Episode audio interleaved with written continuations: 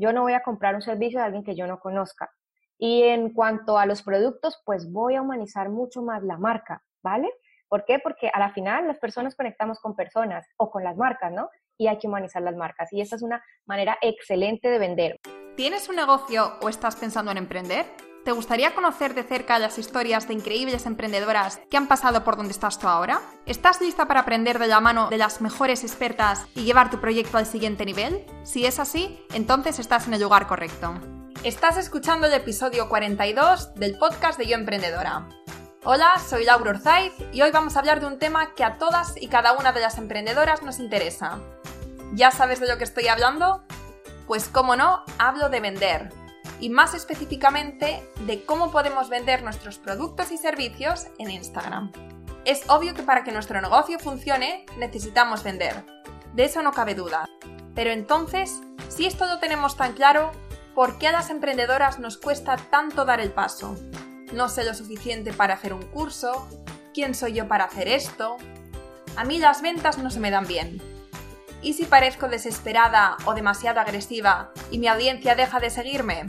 Estas son algunas de las muchas creencias limitantes que tenemos en torno a las ventas y que tanto daño hacen a nuestros negocios. Y para dejar a un lado todas estas creencias y fantasmas del pasado, he invitado al podcast a Andrea Rubiano, experta en este tema. Andrea se define como una mujer multiapasionada. Tras emprender varias veces sin éxito, decidió crear una vida alineada con ella, con sus pasiones y talentos, y empezó a ayudar a otros emprendedores a aumentar sus ventas con mentorías y marketing de contenidos. En esta entrevista, Andrea nos aclara cuáles son estas creencias y retos que tenemos que superar las emprendedoras para vender nos habla de los 6 pasos que puedes poner en marcha desde ya para vender en Instagram de manera estratégica y efectiva, los errores que la mayoría cometen a la hora de hacerlo, y al final Andrea responde a la pregunta de un miembro de la audiencia sobre cómo vender cuando estás empezando con un proyecto. Para consultar las notas del podcast, entra en www.yoemprendedora.es barra episodio 42. Y por cierto, si te estás preguntando cómo he pasado del episodio 39, que fue el anterior, al episodio 42, no es que se me hayan cruzado los cables, que podría pasar perfectamente, pero no. En esta ocasión es porque ayer me di cuenta de que no estaba contando los tres episodios que publiqué en 2017 y que no están en iTunes, en Evox o en otras plataformas de podcast, pero sí que están en mi web. Así que ya vamos por el episodio 42. Bueno, y después de este inciso, solo me queda decir que espero que te guste este episodio y sobre todo que te ayude a seguir avanzando hacia el negocio y la vida que tanto deseas. Buenas tardes, Andrea. ¿Qué tal? Bienvenida al podcast. Muchas gracias, estoy muy contenta, Laura, de verdad, de compartir contigo eh, esta, este ratico en tu casita virtual. Así que, bueno, muchísimas ganas de, conversar contigo y de que, de que fluya. Eso, que fluya, me gusta.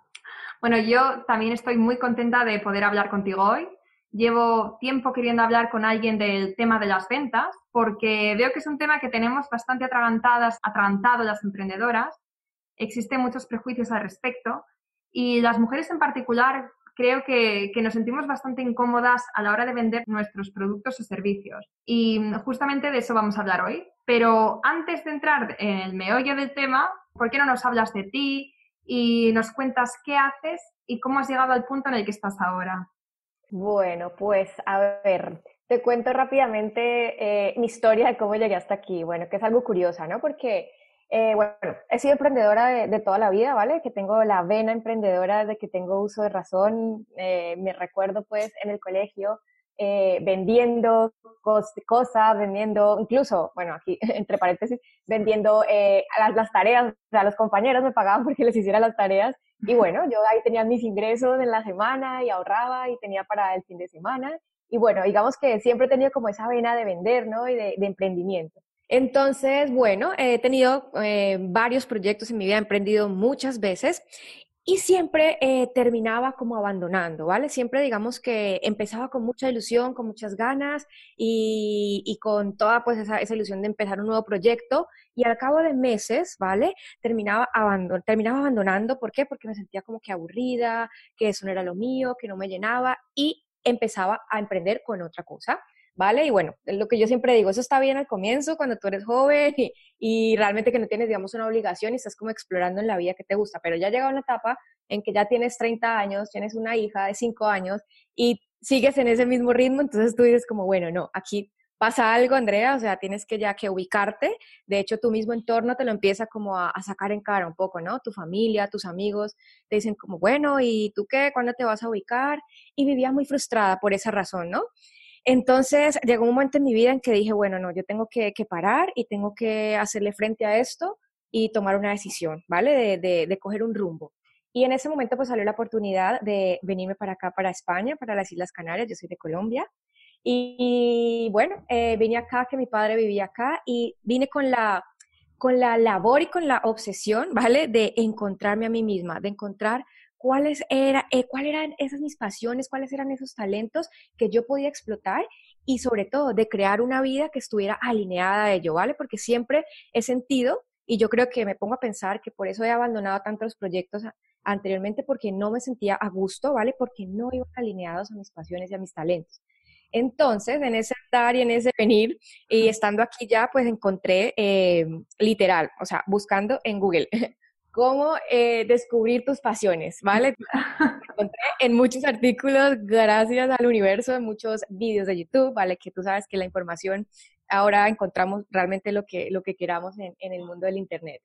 Entonces, bueno, ahí empecé, digamos, que a hacer como eh, un eh, a como a, hacer un filtro, ¿vale? Entre toda esa información que encontraba y armar como mi propio rompecabezas de, cómo encontrar eh, mis talentos, de cómo encontrar mis pasiones y cómo sobre todo encontrar un trabajo, o sea, cómo encontrar poder crear yo esa vida que hubiese podido disfrutar y al mismo tiempo que ganaba dinero, ¿no?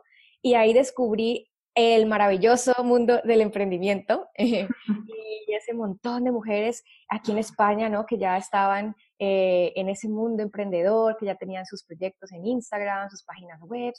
Y bueno, empecé a, introducirme un poco, a leer montones de libros, a ver, a hacer cuánto curso podía del tema.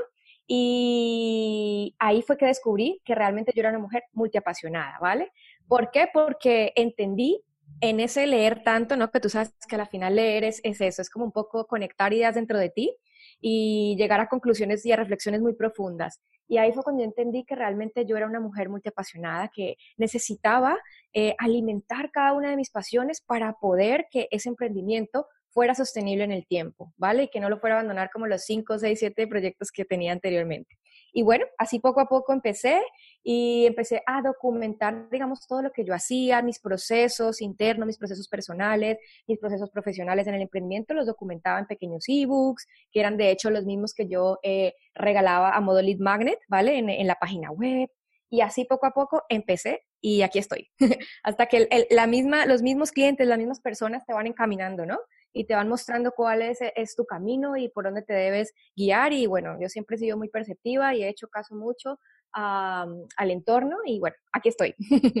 Comentas que eres una mujer multiapasionada. ¿Nos puedes hablar un poquito más sobre esto? Porque yo me imagino que ahora mismo hay mujeres que nos están escuchando y están pensando, yo a lo mejor también soy multiapasionada, pero ¿es eso? O sea, ¿lo soy? ¿Y cómo, cómo sé si lo soy? ¿hay alguna señal, hay alguna cosa que pueda hacer? Total, total que sí. De hecho, tengo un, quiz en el blog, eh, en un artículo que dice precisamente de multiapasionadas, en el cual ahí lo pueden hacer y se pueden dar cuenta, ¿vale? Pero así, a grosso modo, para eh, un poquito que entiendan, digamos, algunos ah, indicios o señales para entender si eres un multiapasionado o no. Bueno, el primero es que eres una persona muy curiosa y muy creativa, ¿vale? Eso que te gusta un poco eh, aprenderlo todo y también que eh, quieres aprender muchas cosas al mismo tiempo, que somos personas también que nos distraemos mucho, que porque algo nos llama la atención, nos metemos de lleno a aprender eso y ya dejamos de lado lo otro que vamos a empezar y así sucesivamente.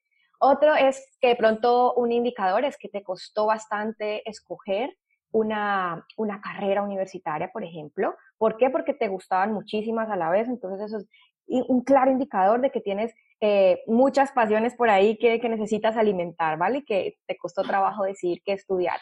Eh, otra podría ser quizá que em, te gusta, eh, has emprendido muchas veces, como a mí me ha pasado, ¿vale? Y terminas abandonando. ¿Por qué? Por eso mismo, porque te aburres y dices, no, es que yo empiezo algo con muchas ganas, pero al cabo de un tiempo me aburro. Bueno, pues eso también puede ser un claro indicador de que eres una persona multiapasionada.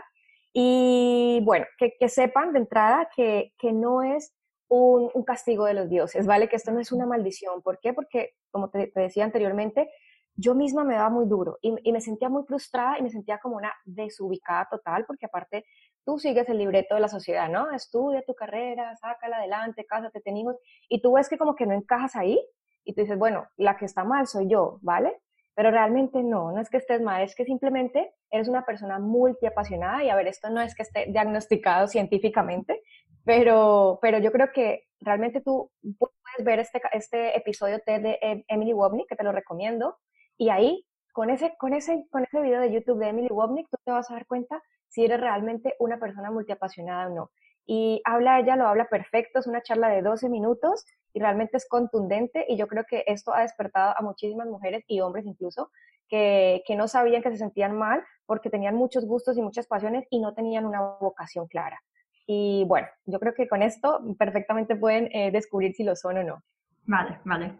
Yo acabo de descubrir ahora mismo que soy multiapasionada.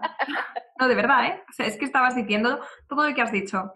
Curioso, creativo, querer aprender mucho al mismo tiempo. Y luego además en el emprendimiento, como comentabas, bueno, no, no quiero contar aquella historia de mi vida, pero sí que he tenido cuatro emprendimientos y, es lo que comentabas, es, eh, empiezas algo porque te apasiona una idea muchísimo y luego, pues, eh, por aburrimiento, en mi caso quizá no fue por aburrimiento, sino por, eh, bueno, la vida va, pasando y luego pues vas viendo que, no es lo, correcto para ti.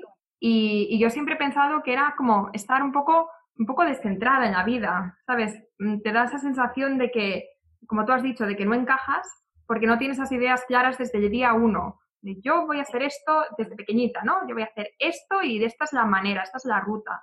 Claro, al ser una persona que va pivotando tanto, pues desde fuera, incluso desde dentro a veces, puede parecer que, es, que estás perdida. Pero me, me, ha gustado lo que tú has explicado. Exacto. Yo desde que descubrí esa palabra pivotar, mira, a mí me cambió la vida, de verdad. Yo me sentí tan feliz, tan segura, tan tranquila. Dije, ellos, hay mucha gente pivotando allá afuera yo también puedo hacerlo. Y, y lo que tú dices, a la final, eh, no es una desventaja. Yo diría que, que, tenemos muchas ventajas las multiapasionadas. ¿Por qué? Porque creamos e innovamos pues con mucha mayor facilidad. ¿Por qué? Por eso que tú dices, porque tenemos tantos conocimientos dentro, es decir, hemos pivotado tantas veces que a la final esos conocimientos no se quedan en el aire, o esos conocimientos hacen parte de ti, de tu esencia, de tu personalidad, y lo que hacen es abrirte el espectro de tu mente y de tus conocimientos y poder ayudar a muchísimas personas y sobre todo abrir tu mente para ti, ¿no? Aprendemos súper rápido, cuando algo nos interesa, vamos a profundidad también, eh, vamos con todo a aprender eso.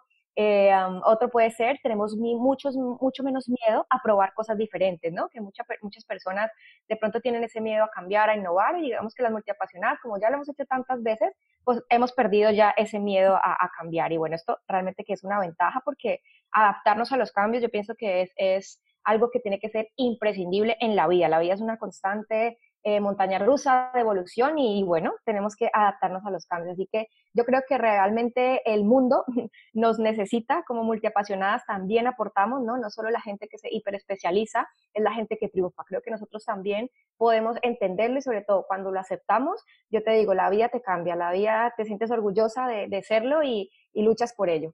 Vamos a dejar los enlaces del quiz y del vídeo que estabas comentando en las notas del podcast, por si las que lo estáis escuchando, pues os estáis preguntando si, si sois multiapasionadas o, qué es eso de, de ser multiapasionada y queréis ver el vídeo que estaba comentando Andrea. Y en esta entrevista, ahora que te conocemos mejor, vamos a hablar de cómo podemos las emprendedoras vender más en las redes sociales. Porque, bueno, para que una empresa prospere, pues lo primero de todo es vender. Ese tiene que ser su objetivo principal, que vender, o sea, siempre que hablamos de, ventas, pues como que se nos pone una cara así un poco, ¿no? De, de, sospecha. El emprendedor tiene, tiene grandes objetivos, ¿no? Y tiene, suelen ser cosas muy bonitas, ayudar y marcar una diferencia y, y bueno, ese puede ser tu objetivo como persona, pero yo como lo que veo es que la empresa, el objetivo de una empresa tiene que ser vender y luego tú como emprendedor pues tú puedes tener tus objetivos personales más profundos y todo eso, pero vamos, que todo esto tiene que, estar unido, tiene que estar unido. ¿no? uno no sobrevive sin el otro. Es lo que siempre he dicho, al final no somos ni ONGs, ni fundaciones, ni asociaciones para la caridad, así que tenemos que tener en cuenta de que por mucho que disfrutemos de nuestro proyecto, por mucho que nos apasione, que nos encante hacerlo, pues a ver, tenemos que facturar porque eh, a la final es, es, es, lo que nos va a motivar a seguir, ¿no? Y lo que nos va a llevar a llenar el combustible. Y aquí hay, hay muchas cosas, ¿vale? Muchas cosas que son muy profundas, eh, muchas creencias limitantes acerca del dinero, ¿vale? Eh, también la parte esta de que tenemos muy asociado en el, en el, subconsciente la parte del vendedor agresivo, el vendedor este que, bueno, y de hecho, nosotras mismas que estamos tan expuestas a la publicidad, ya por todos lados nos invaden, estamos saturados, ¿vale? Y eso también hace que al sentir que nosotros vayamos a ofrecer un producto, a ofrecer un servicio, es como, ya la, la otra persona allá afuera va a decir como, oh, y otra vez nos van a vender y, y nos frenamos, ¿no? Pero bueno, hay muchas estrategias realmente para, para lograr ese cometido principal que, que a la final es vender, ¿no? Y monetizar nuestros talentos porque porque hay que hacerlo. O sea, si no, es que, bueno, si no, no, no fortalecemos estas estrategias o esta parte, pues estamos condenadas a morir en el emprendimiento y en los negocios, ¿no? Entonces, bueno, yo traje aquí como seis estrategias cortitas para que las puedan aplicar, totalmente prácticas y aplicables. Y, y, bueno, te las voy a empezar a compartir, ¿vale? Claro, sí. La primera es dejar la vergüenza de lado. Esto mm, puede sonar muy típico, muy trillado, ¿vale? pero es que de, de, verdad, o sea, esto es una estrategia increíble para vender, hacerse visible, ser nosotras mismas, ¿vale? ¿Y cómo se logra esto? Bueno, pues a través de las redes sociales, evidentemente, eh, saliendo en las stories, haciendo lives, lives compartidos, haciendo vídeos para nuestro feed de Instagram, para Facebook, bueno, para la red social que escojamos como canal de comunicación con, nuestro cliente ideal y eh, sobre este tipo de cosas que estamos haciendo, por ejemplo, tú y yo en este momento, los podcasts, ¿sabes? O sea, darte a conocer, hacerte visible, que la gente sepa que tú existes y eso se se logra con, por ejemplo, las colaboraciones y mostrándote, ¿no? No, no escondiendo la carita. Entonces, esta es la principal. Si tú quieres vender en las redes sociales, debes mostrarte. ¿Por qué? Porque necesitamos inspirar confianza, ¿vale? Yo no voy a comprar un servicio de alguien que yo no conozca. Y en cuanto a los productos, pues voy a humanizar mucho más la marca, ¿vale? ¿Por qué? Porque a la final las personas conectamos con personas o con las marcas, ¿no? Y hay que humanizar las marcas. Y esta es una manera excelente de vender, mostrándote, imprimiéndole alma al proyecto. Es verdad. Eh, Aquí quiero hacer una pausa. Sí, sí. Esto me parece un tema, bueno, fundamental y creo que es una de las cosas en las que, que más problemas tenemos las emprendedoras que es a la hora de mostrarnos, nos tenemos muchas veces que enfrentar con todos nuestros fantasmas, dudas, creencias limitantes, como estabas mencionando. Y, bueno, pues eh, sabemos lo importante y el potencial que tiene el perder la vergüenza y el mostrarse, pero aún así, pues todavía hay una línea ¿no? que muchas no se atreven a pasar. No sé si tú te consideras una persona tímida, introvertida o extrovertida, pero en tu caso, que yo sé que yo te veo bastante en las stories y de hecho hace un rato te he visto que estabas haciendo un live compartido, no sé si tú tienes algún consejo para estas personas que todavía no se atrevan a dar este paso. Claro que sí, miren, lo que a mí me motivó, bueno, yo mm, para responder tu pregunta, en ese momento no me considero una persona tímida, pero ¿por qué? Porque es que, mira, en la vida el que, es tímido, el que es tímido o tímida se lo lleva a la corriente. Y a ver, tú puedes ser introvertido, tú puedes ser tímido, pero entonces si tú sabes que esa es, digamos, una, una debilidad tuya, pues a ver, difícilmente piensan dedicarte a emprender online, ¿vale?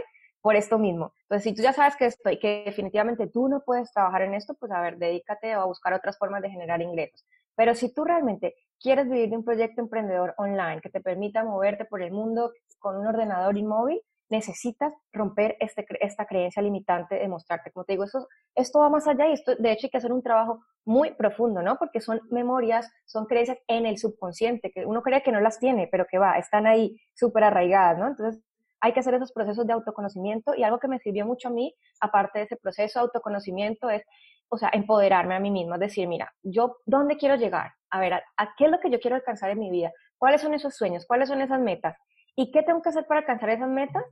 Pues evidentemente mostrarme. Y algo también que me sirvió muchísimo es ver y analizar a personas que ya habían logrado eso que yo quiero lograr y analizarlas. Y tú te vas a dar cuenta, Laura, y a todas las personas que nos estén escuchando, que todas aquellas personas que tú admiras en las redes sociales, que tú sigues, que tú compras sus productos y sus servicios, son personas que se muestran. Entonces yo dije, lo siento, pero me toca, ¿sabes? O sea, si quiero de verdad que mi negocio sea rentable y quiero realmente dejar una huella en el mundo, me toca hacerlo. Entonces, creo que por mi negocio, por mi vida, por amor a mí, debo hacerlo. Y, eso fue lo que me ayudó.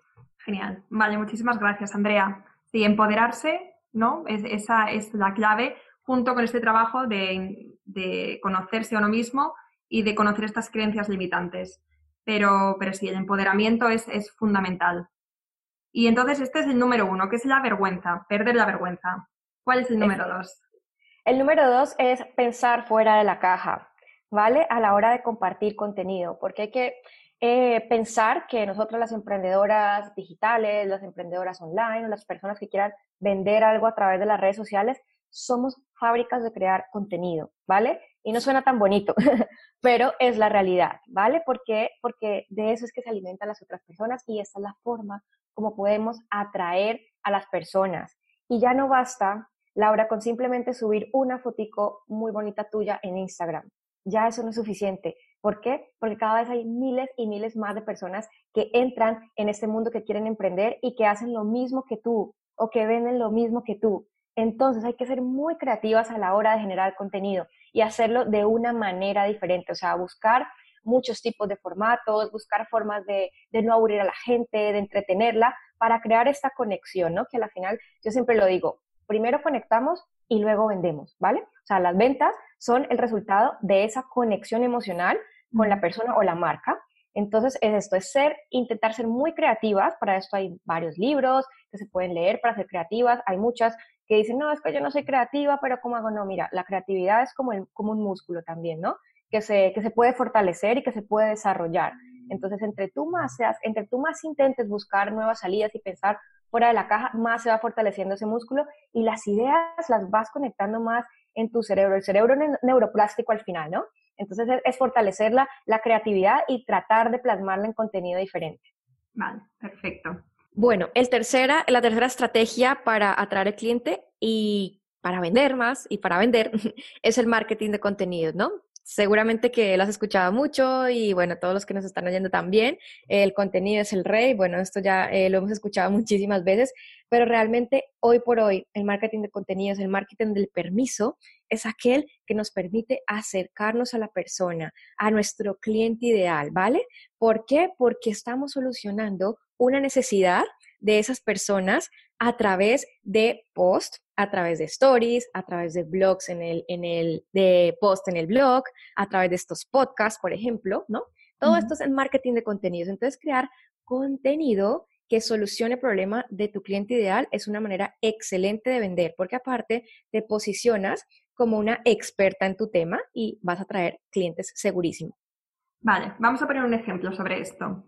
Pongamos que hay una emprendedora que es experta en redes sociales, por ejemplo. ¿Qué tipo de, de post en Instagram, por ejemplo, podría hacer para posicionarse como referente? Claro, bueno, esto va muy ligado, de hecho, al, al, siguiente, a la siguiente estrategia, pero bueno, vamos a, a unirla y conectarla. Vamos a conectarla de una vez, que para esto existen herramientas como por ejemplo el Bayer Persona, ¿no? Que tú elaboras eh, tu Bayer Persona, que es un avatar de tu cliente ideal, es, un, es una radiografía ficticia de las necesidades, de los dolores, de los miedos de tu cliente ideal, ¿vale? Y no solo eso, sino también de eh, qué es lo que le gusta, qué es lo que le apasiona. Es, es una radiografía completa de tu cliente ideal y se llama Bayer Persona. Entonces, basada en esto, ¿vale? Basada en estas, en estas eh, necesidades, es que tú vas a crear ese post. Entonces, tú tienes que tener muy claro. Yo no te puedo decir aquí, digamos, algo muy general para redes sociales. A ver, bueno, vamos a poner un ejemplo. Eh, en mi caso, ¿vale? De Instagram, que me gusta mucho Instagram. Entonces, en este caso que estoy enfocada en Instagram, por ejemplo, yo sé que hay muchas emprendedoras que de pronto no saben cómo manejar la herramienta correctamente, cómo funciona el algoritmo, ¿vale? Entonces, pues yo voy a generar este tipo de, contenido que las ayude a entender el algoritmo, ¿vale? Entonces, ellas, pues las, las personas que, que me leen, mi audiencia en general, pues me va a agradecer mucho porque las estoy ayudando de verdad, ¿vale? Y estoy generando esa conexión, ¿vale? Pensemos en el sentido, en el, en el sentido de la reciprocidad que tanto habla Robert Cialdini de los seis eh, principios de persuasión. Y este es uno muy válido, ¿vale? Que tú ayudas a las personas a través del marketing de contenidos y lo haces genuinamente, evidentemente, porque lo haces con algo que a ti te apasiona y que sabes que les va a servir. Y estas personas, bueno, van a leer este tipo de post en el cual tú le vas a solucionar ese problema y ahí ya se va a crear la conexión. Y ahí es donde empiezas a crear tu comunidad. ¿Y qué es una comunidad? La comunidad es el mar de clientes potenciales que tienes a tu favor. O sea, que tenemos que conocer bien a la persona a la que nos estamos dirigiendo y no solamente de manera genérica, ¿no? Si son mujeres o hombres y la edad, sino que tenemos que entrar realmente y profundizar sobre sus miedos, sobre sus gustos, sobre lo que necesitan de nosotros y así poder ofrecerles eso que a ellos les falta. Y eh, a través del marketing de contenidos es una estrategia muy buena de hacerlo y al final pues también de vender, porque todo esto es venta, pero, eh, pero es, es una venta muy estratégica, porque no le estás diciendo a la persona, este es mi curso, haz clic aquí y, entra y cómpralo. Sino es, es, es, aportando soluciones y aportando mucho valor, ¿no? Y entonces ahí estás creando tu comunidad, que como comentas, es después el, el mar de clientes potenciales. Así es. Y tenemos entonces cuatro. Vale, falta la quinta, bueno. Ah, una. Eh, el, no, la quinta y la sexta. El marketing de las emociones, ¿vale? Esto, esto debe ser tu bandera a la hora de vender en las redes sociales. Llegar a todos los sentidos de las personas a través de qué?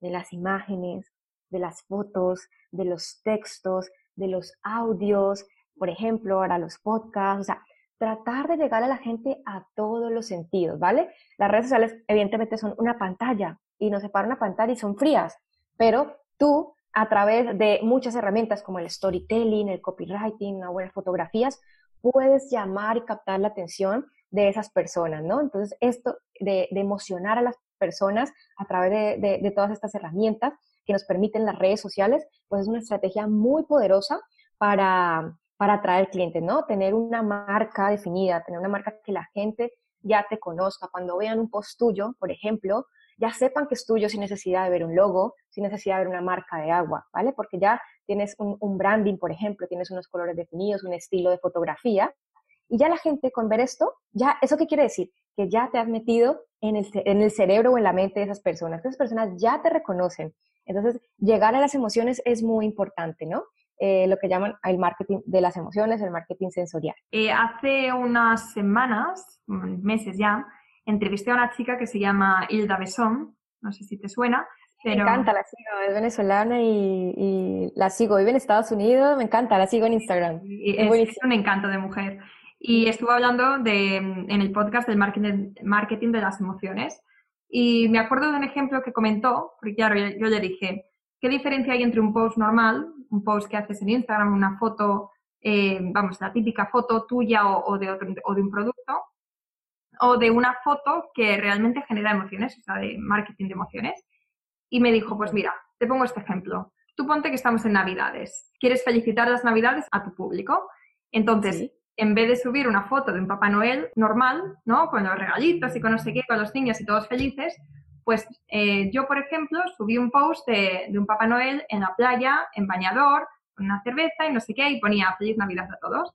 Y decía, pues mira, de esa manera lo que estoy consiguiendo es, uno, que con el Papá Noel es, eh, eh, la gente sabe que, sabes que, que, está relacionado con las fiestas, con la festividad, pero al mismo tiempo con la, sabes, con la cerveza, con este, este ambiente que no se esperan, pues entonces eh, les estás como descuadrando, les estás como... Claro, generando como esa, esa controversia que no te encaja en, la mente de la persona, ¿no? Como el tapete, Papá Noel, gordito, en la chimenea, sino que por contrario en otro contexto y ya entra, rompe con los patrones normales y te genera una emoción diferente. Y eso es conectar, eso es generar emoción, total. Y la sexta, eh, y no menos importante, es analiza a tu competencia, ¿vale? cuáles son esos temas que tienen mayor éxito en tu audiencia, qué es eso que vende tu audiencia que ya de por sí se vende. ¿Por qué? Porque es un claro indicador, es algo que ya funciona, ¿vale? Y, aquí hay una estrategia que es muy conocida en el mundo del marketing que se llama el benchmarking, ¿vale? ¿Qué es esto? Es simplemente analizar cuáles son las buenas prácticas que está haciendo tu competencia y adaptarlas, modelarlas y sobre todo mejorarlas, ¿vale? Y encontrar como esas mini debilidades que tiene tu competencia y mejorarlas y aprovecharlas y convertirlas en unas fortalezas tuyas. Entonces, esto es muy importante, aquí no nos desgastamos tanto en pensar, sino que ya cogemos algo que ya esté funcionando le damos la vuelta y lo ponemos eh, con nuestro sello personal, con, con, nuestra esencia, ¿vale? Y es una estrategia muy buena para, para vender productos que, que, la gente necesite, para vender servicios y en general para vender. Vale, o sea, fijarse en lo que está haciendo la competencia y luego intentar mejorarlo. Claro, porque no se trata de copiar, ¿no? Se trata de eso, de, de, inspirarse un poco y de ver que ya funciona, ¿no? Yo pienso que la competencia a la final no, no es como ese monstruo que siempre vemos, ¿no? Siempre pienso que más bien es competencia o, o competencia y nos sirve también para, para impulsarnos, ¿no? Para mejorar, no verlo siempre como, ah, como esa, ese término tedioso, la competencia y, me, y, y es mejor que yo, ¿no? Y empezarse a comparar, sino que realmente pienso que la competencia es un gran impulsor para, para nuestros proyectos a la final. exacto, sí, estoy de acuerdo. Vale, entonces, estas son las, las, seis estrategias que podemos poner en marcha para vendernos en redes sociales. Pero también, como nos, estabas comentando antes, a la hora de vender tenemos muchas, muchas creencias limitantes que nos impiden mmm, vendernos, que nos impiden hacerlo de la manera más eficiente posible. Entonces, me gustaría que nos contaras cuáles son estos retos, cuáles son estas creencias y cómo podemos al final superarlas. Bueno, aquí mmm, también voy a hacer un top 5 y voy a empezar por el 5 rápidamente. Vale. Uno es el perfeccionismo, ¿vale? Yo soy de la filosofía de que es mejor hecho que perfecto y muchas veces las emprendedoras no arrancamos, no avanzamos por el famoso perfeccionismo, porque si no lo hacemos perfecto, nos sentimos que lo estamos haciendo mal o que somos unas mediocres y no, yo les digo de verdad que es mejor hecho que perfecto y sobre la marcha se va perfeccionando, sobre la marcha vamos corrigiendo errores, aprendiendo del mercado, aprendiendo del entorno, ¿vale? Así que bueno, el perfeccionismo Total, que es un reto que tenemos que superar muchísimas emprendedoras y emprendedores para poder avanzar. El síndrome del impostor. Bueno, ya está muy nombrada, pero bueno, hay que superarlo. ¿Por qué? Porque yo les aseguro que todas y todos vamos a pasar por ahí, se los aseguro. Es ese sentimiento de quién soy yo para hacer esto, de pero no estoy lo suficientemente eh, cualificada o calificada para empezar a hablar de estos temas, ¿vale? Hay gente mejor que yo allá afuera porque me van a poner cuidado a mí, y todo ese tipo de sentimientos los vamos a tener, pero de entrada les digo que eso simplemente es un síndrome pasajero, que no hay que prestarle mucha atención, por el contrario, hay que hacerse las locas y decir, bueno, ya, esto es normal, a todas nos pasa, yo ya, tengo, ya lo sé, ya sé que, que, no soy la única, que no soy un bicho raro, y empezar de una a, a, a, tumbar ese tipo de creencias, a eliminarlas, a borrarlas de, de nuestro disco duro. Exacto, sí, sí, sí, sí. Esto, eh, de hecho, lo comentan muchas emprendedoras cuando llegan aquí, pero me sorprende porque incluso emprendedoras que tienen mucho éxito, que están muy reconocidas, que son referentes, y ellas mismas hablan de este síndrome del impostor. Y no solamente en las primeras etapas, sino incluso en el momento en el que están ahora, que en teoría ya desde fuera parece que lo han conseguido todo, o todo no, pero vamos, que, que han conseguido mucho, y ellas mismas pues también tienen estas dudas, eh, estos momentos de inseguridad, de qué estoy haciendo, quién soy yo para hacer esto.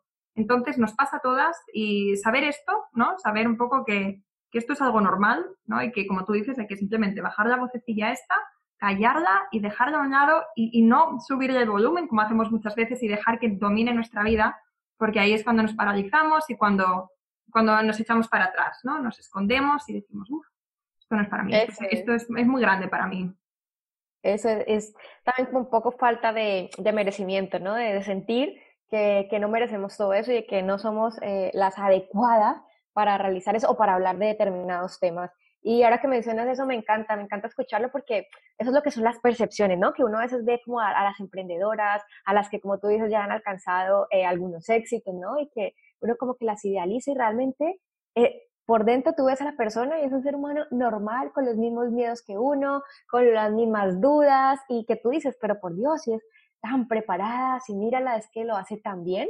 Y es ahí cuando uno dice, qué fuerte, mira, si esta persona tan crack lo dice y lo siente, pues a ver, es normal y ya está. Mm, voy a intentar no sentirlo, ¿vale? Que sé que es una emoción, que no la podemos eh, voluntariamente borrar de un día para otro, pero por lo menos hacerlo consciente. Y yo pienso que cuando hacemos consciente las emociones y los sentimientos y los mismos miedos, pues entendemos un poco más las cosas y ya no se nos es más fácil avanzar.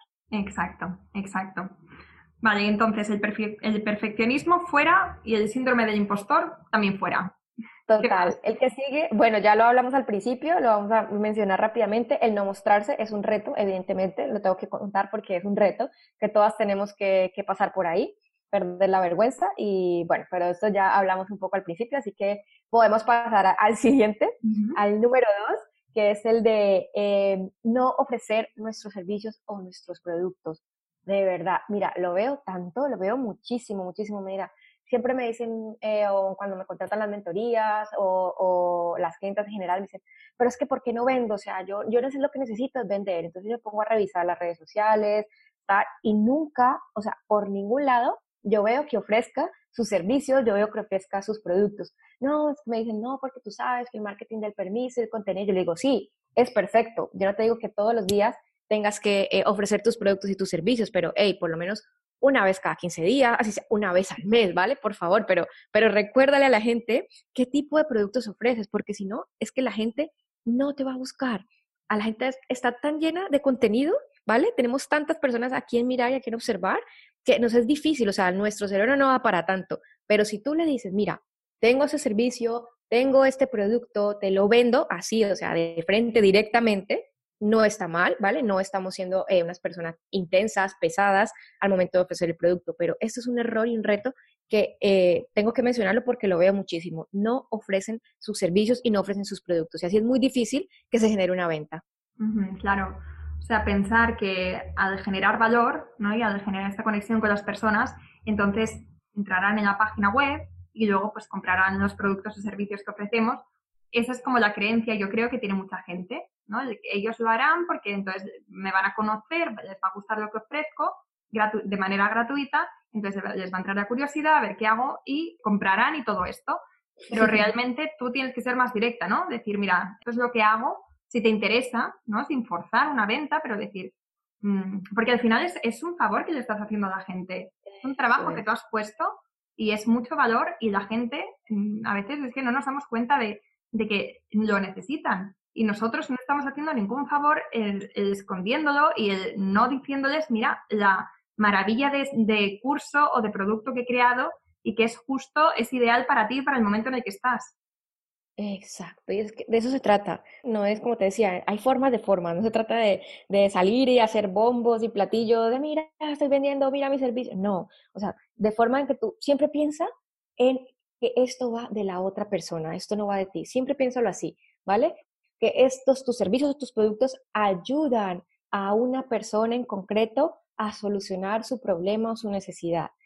Y cuando tú transformas esto y lo ofreces de esta manera, ¿vale? Decir, yo te vendo mi servicio, no, mira, te ofrezco este producto que te va a ayudar, ¿vale? Siempre mencionando la palabra ayudar o en general, pues que, que sea una palabra eh, amigable, pues las cosas cambian, te lo digo de verdad. Y eso sobre todo para las personas que están empezando, ¿no? Lo veo muchísimo. Ya de pronto cuando tienen más tiempo y, ya van cogiendo más cancha, pues eh, se va perdiendo como este, este miedo y de pronto ya incluso ya llegan los clientes solos, ¿vale? Pero cuando estamos empezando, pues sí que debemos decirlo. Y yo siempre soy partidaria de que de entrada, ¿vale? Porque muchos me dicen, no, pero es que todavía no, porque voy a empezar a generar contenido primero para crear la comunidad y luego vender. Y yo, no señora, así no es. De entrada vamos a ofrecer tus servicios mínimos viables, ¿vale? Tus productos mínimos viables y vas a seguir en el camino compartiendo el contenido. Pero entonces ya la gente sabe, ¿vale? Cuando vea un artículo, un post tuyo, ya sabe cómo puedes tú ayudarla y ya sabe, si conecta contigo, si tú le caes bien, eh, si hay feeling, si hay química, dicen, yo quiero trabajar con esta persona, yo quiero que esta persona me ayude o yo quiero los productos de esta persona, ¿vale? Y así funciona. Claro. Y luego nos falta uno más, ¿verdad? Sí, la falta de confianza en una misma, el no creer en de verdad. Esto es, es, increíble, pero es verdad. Lo veo muchísimo y, y, de hecho creo que, bueno, creo que también todas pasamos por ahí, ¿no? El, el, el no creer que somos capaces, el pensar siempre que, que valemos un poco menos y eso también empezarnos a comparar muchísimo. Y es eso, es no confiar en ti, ¿vale? Porque cuando tú confías en ti, cuando tú sabes y conoces tus talentos y todo tu potencial, porque todos tenemos un potencial inmenso que aportar, cuando tú eres consciente realmente de esto, eso es creer en una misma. Y eso, eso se proyecta, mira, a través de las pantallas, a través de, de, la, de, los kilómetros, de, lo que quieras, se proyecta, se siente, ¿vale? Entonces, creérselo es el, el mayor reto que tienes que tener como emprendedora. y lo que tienes que superar es creerte, creer en ti mismo, ¿vale? Confiar en ti, confiar en que así en los primeros meses de tu emprendimiento no vayas a generar esas ventas que, que, has pensado que vas a generar desde el principio, así no tengas los seguidores que sueñas tener, ¿vale? No pasa nada, pero confía que es un camino y confía en que tú tienes una meta clara, en que tú tienes un sueño y que vas a caminar y que estás caminando hacia él y que vas a llegar a él. Pero hay que confiar, porque si no confiamos, ¿sabes qué pasa? Terminamos abandonando, terminamos diciendo esto no funciona. Pero cuando yo creo en mí y yo sé todo lo que puedo aportar, mira, yo voy a soportar y aguantar lo que se me venga y lo voy a superar. Es verdad. Y eh, bueno, todo lo que has comentado está muy unido, ¿no? El perfeccionismo, síndrome del impostor, todo. Y esto que comentas ahora de confiar en una misma, al principio de tu proyecto, tienes muchas dudas, tienes este síndrome del impostor constante, encima ya si eres perfeccionista, pues apaga y vámonos. Pero, pero por eso, o sea, lo que yo quería decir es que, que a medida que vas haciendo, a medida que vas, que vas avanzando, aunque esta confianza no la tengas desde un principio, se va trabajando también y va aumentando y, va apareciendo y tal. Entonces, hay veces que, que te lo tienes, tienes incluso que, fingir un poco que confías en ti misma, ¿no? Que si, a lo mejor no, desde el principio no, no tienes una fe ciega en, tu potencial, en todo lo que puedes conseguir y en ti misma, pero que si tú misma piensas o te obligas a creértelo, entonces, a medida que haces, luego ya no tienes que fingirlo, ¿sabes? Como que nace esta confianza de dentro. No sé si me estoy explicando, pero estoy hablando perfecto, es que, es que te entiendo perfecto. Y de hecho me parece genial el, este apunte que acabas de compartir. Yo creo que, eh, hay, que, hay, que hay que fingir un poquito, como tú dices, o sea, hay que obligarnos a, a, creer en nosotras mismas, porque es que cuesta, cuesta. ¿Por qué? Porque por muchas cosas, porque no nos han enseñado, ¿vale? Porque no tenemos una gran autoestima, porque no la hemos fortalecido a lo largo de los años, no nos enseñan, de hecho, ni en el colegio, ni en la familia, traumas, bueno, cosas que hemos vivido en general, y no nos enseñan, entonces nos toca obligarnos, además que eh, el cerebro no sabe qué es real y no, y, no, y no hace diferencia en lo real de lo imaginario, ¿no? Entonces, si tú te pones en esa actitud de yo me la creo, es que yo puedo, es que yo soy capaz y te dices todo el tiempo este tipo de afirmaciones, así en el fondo tú digas y como que lo dudes un poquito, oblígate, oblígate, porque cuando menos lo pienses, cuando menos pienses ya, vas a estar sintiéndolo, pero convencida de la causa, y además porque la vida misma te, se va a encargar de, mandarte esas señales, ¿no? Y irte comprobando paso a paso que, era verdad eso que, tú creías en ti, que confiabas en ti. Exacto, sí. Y bueno, tengo una pregunta que me ha mandado eh, una chica en Instagram que se llama Anita Cáceres94, que es una pregunta dirigida a ti, y es la siguiente.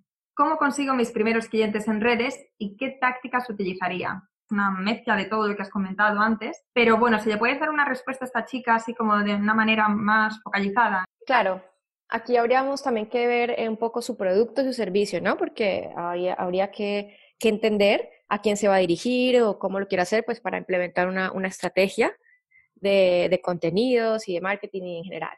Pero bueno, como tú dijiste, básicamente lo que hemos eh, eh, hablado a lo largo del podcast creo que le va a servir y le va a caer de perlas para, empezar a obtener sus primeros clientes, ¿vale? Yo creo que no hay estrategias ni fórmulas mágicas en esto del emprendimiento online, pero sí te puedo decir que seas muy constante, que te muestres, por favor, que humanices tu marca. Si eres una marca comercial o si eres una marca de productos, una tienda física, humaniza tu marca, ¿vale? Mostrándote, eh, contando el proceso de, tu trabajo, de tu día a día, y aportando ese valor que, tu cliente ideal necesita, conectando con esa persona. Piensa mucho en, las emociones, en cómo conectar, en cómo generar eh, a través de, tu contenido, de tus posts, de tu del material que compartas en las redes sociales, cómo puedes conectar con esa persona. Lo que hablamos ahora eh, del ejemplo que estabas compartiendo con nosotras, Laura, del, del Papá Noel. Y bueno, ese tipo de, de estrategias, de herramientas que poco a poco eh, uno va incrementando y que cuando menos pienses, tienes un montón de contenido. Y el contenido es tu activo más grande, ¿vale? Es eso que te va a permitir conectar con todas las personas nuevas que van llegando. Recordemos que siempre vamos a ir creciendo y siempre van a ir todos los días, va a llegar gente nueva a, a nuestra red social, todos los días, ¿vale? Entonces la idea de tener un contenido grande, de trabajar todos los días en proporcionar ese contenido, es que cada persona que llegue pueda conectar con todo ese contenido que has ido compartiendo poco a poco y cuando tú sabes que cuando conectas con la persona, el resultado, la consecuencia es vender. Eso es, muy bien. Has aportado muchísimo valor, Andrea, en, esta, en este episodio. Así que, bueno, antes de terminar, quería preguntarte, ¿dónde te podemos encontrar? Pregunta importante. Bueno, claro que sí. Muchísimas gracias por, por la invitación. A mí también, la verdad que me diste una hora y no me lo creía. Sentía que habían pasado 20 minutillos, algo así. Pues nada, mira, me pueden encontrar en Instagram, donde es la red social que, que más me gusta, donde soy más activa, ¿vale? Que ahí pues me van a encontrar siempre, arroba Andrea Mentoring. Eh, me pueden encontrar también en, en mi página web, andrearubiano.org. Hace poco también lancé eh, mi podcast, así que también me pueden encontrar en Spotify, en iVoox. ¿Cómo te llamas en, el podcast? Eh, Andrea Rubiano Academy, ¿vale? Ahí también pueden encontrar.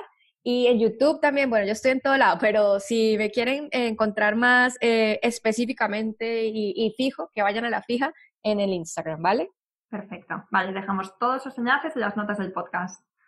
Genial. Bueno, pues Andrea, lo dicho, muchísimas gracias por haber pasado estos minutos con nosotras y haber compartido tanto valor y todos tus conocimientos y experiencias con nosotras. Encantada, muchísimas gracias y bueno, ya estamos conectadas y yo de verdad feliz de, hacer parte de, de tu comunidad y de aportar mi granito de arena a tu audiencia. Y hasta aquí el episodio de hoy. Espero que te haya gustado y si es así, te agradecería de corazón que nos dejes una reseña y que lo compartas con otras emprendedoras que creas que le puede interesar. Si tienes un negocio y quieres seguir aprendiendo e inspirándote con increíbles referentes, entra ahora en yoemprendedora.es y suscríbete de forma completamente gratuita. Hasta la próxima.